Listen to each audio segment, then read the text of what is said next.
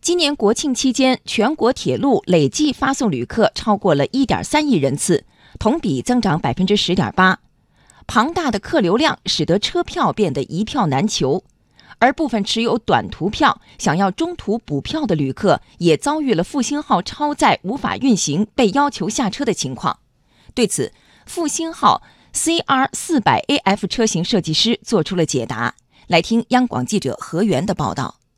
中国中车四方股份公司复兴号 CR 四零零 AF 车型设计师张立国解释，该车型转向架、车体等均按十七吨轴重设计，在此范围内，车体承载能满足运用需求。此外，经过对空调供风和供水、卫生等能力的测算，复兴号超员百分之二十时可以正常运行，超过后舒适度会有所下降。结构强度这个车设计这么个吨位，那你超过这个吨位了，再运营可能出现这种问题。如果是超过这个数，乘客舒适度会下降，空调的换气，对吧？包括你配餐、卫生间的使用情况，包括人那个在里面能不能走动啊？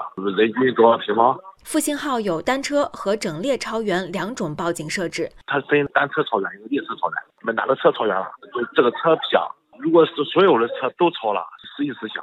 单车超员呢，就是说这个车厢超了，把人往那个其他车厢来疏散嘛，行吧？然后如果是我整列超了，那就必须就一部分人要下车了。